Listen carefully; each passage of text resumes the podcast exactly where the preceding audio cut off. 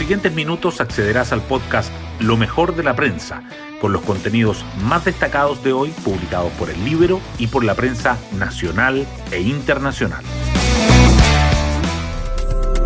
Buenos días, soy Magdalena Olea y hoy martes 2 de noviembre les contamos que tal como se esperaba el candidato del Frente Amplio y el Partido Comunista Gabriel Boric dio a conocer su programa de gobierno. Pero el lanzamiento del texto, que incluye cuatro reformas estructurales, se vio opacado por su mismo sector tras los dichos del secretario general de Revolución Democrática sobre meterle inestabilidad al país. Recriminaciones, rectificaciones y críticas desde las otras candidaturas marcaron la jornada. Y el coronavirus también sigue en las noticias. Frente a las cifras de contagios, el MinSal descartó que sea una tercera ola, pero dijo que sí nos encontramos ante un rebrote. Las portadas del día.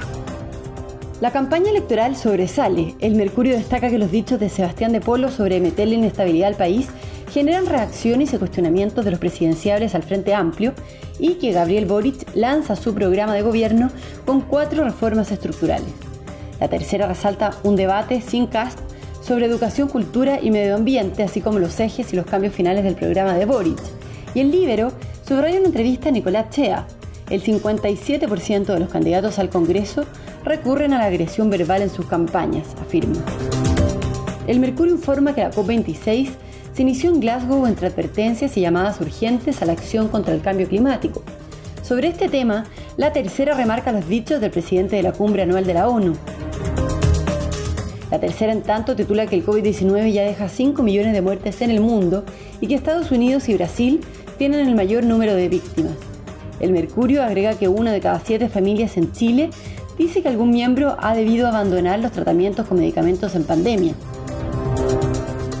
Los temas económicos también están presentes. El Mercurio resalta que el optimismo empresarial desciende ante las alertas de los datos macroeconómicos. La tercera subraya que la recuperación del empleo impulsa los resultados de las AFP y las ganancias suben 16% durante 2021. El diario financiero, por su parte, destaca en la portada de su edición 33 el aniversario de Heik Polman y el reenfoque de Cencosud, hipermercados más chicos y el freno a las nuevas obras inmobiliarias. Hoy destacamos de la prensa. Los dichos de Sebastián de Polo sobre meterle inestabilidad al país generaron críticas de los presidenciales al Frente Amplio. El dirigente de Revolución Democrática admitió que fue una frase desafortunada y dijo que la inestabilidad en la que hoy vivimos solo la vamos a superar si hacemos transformaciones profundas que van a generar algún grado de incertidumbre. Gabriel Boric, que finalmente presentó su programa de gobierno, agregó que las reformas estructurales que proponen en salud, en pensiones, en educación y en medio ambiente son lo que pueden asegurarle a Chile estabilidad. Los duros emplazamientos cruzados marcaron el debate entre los candidatos presidenciales en la Universidad de Chile. Gabriel Boric, Sebastián Sichel, Yarna Proboste, Marco Enrique Sominami y Eduardo Artés conversaron ayer sobre educación, cultura y ciencia, en el inicio de la recta final de la carrera hacia la moneda. Hubo duros enfrentamientos entre los candidatos de la centroizquierda, así como emplazamientos de Sichel a un ausente José Antonio Cast.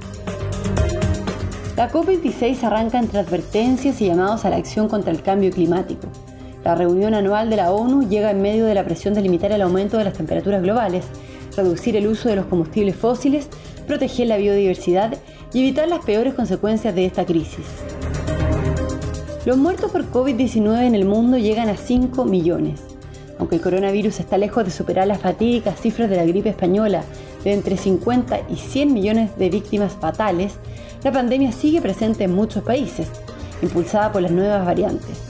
En Chile, en tanto, el Ministerio de Salud reportó 1.806 nuevos contagios y el ministro Enrique París dijo que nos encontramos ante un rebrote, pero que no se trata de una tercera ola.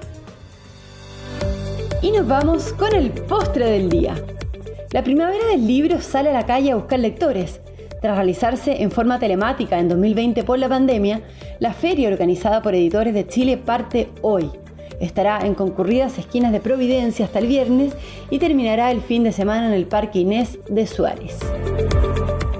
Bueno, yo me despido, espero que tengan un muy buen comienzo de semana y nos volvemos a encontrar mañana miércoles en un nuevo podcast, Lo mejor de la prensa.